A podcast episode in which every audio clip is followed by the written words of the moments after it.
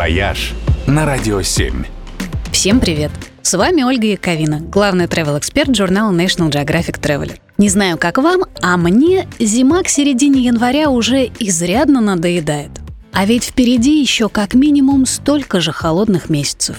Как тут не позавидовать перелетным птицам, которые просто переезжают на юг до потепления?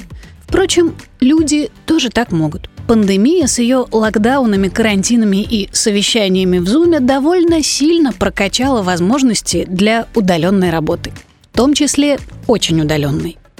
Если раньше позволить себе уехать на зиму в теплые страны могли только разные там творческие личности и те, кто был готов на дауншифтинг, то теперь даже серьезные работодатели все чаще спокойно отпускают своих сотрудников на то, что в мире стали называть «workation», то есть vacation и work – трудовой отпуск с сохранением всех рабочих обязанностей.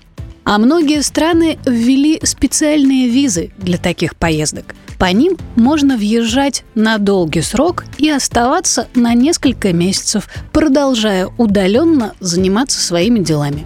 Недавно популярный билетный агрегатор составил рейтинг лучших направлений для фрилансеров.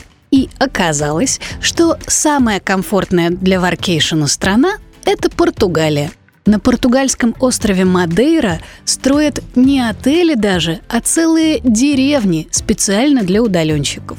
Апартаменты в них сдаются на месяц и более, а к проживанию прилагается бесплатный доступ в интернет с 8 до 22. Еще отличными странами для варкейшена фрилансеры-путешественники назвали Испанию, Маврикий, Мальту и Шри-Ланку. Ну а среди россиян Лучшими локациями для зимовки оказались Грузия и Армения. В общем, не знаю, как вы, а я уже строю большие планы на следующую зиму. «Вояж» только на «Радио 7».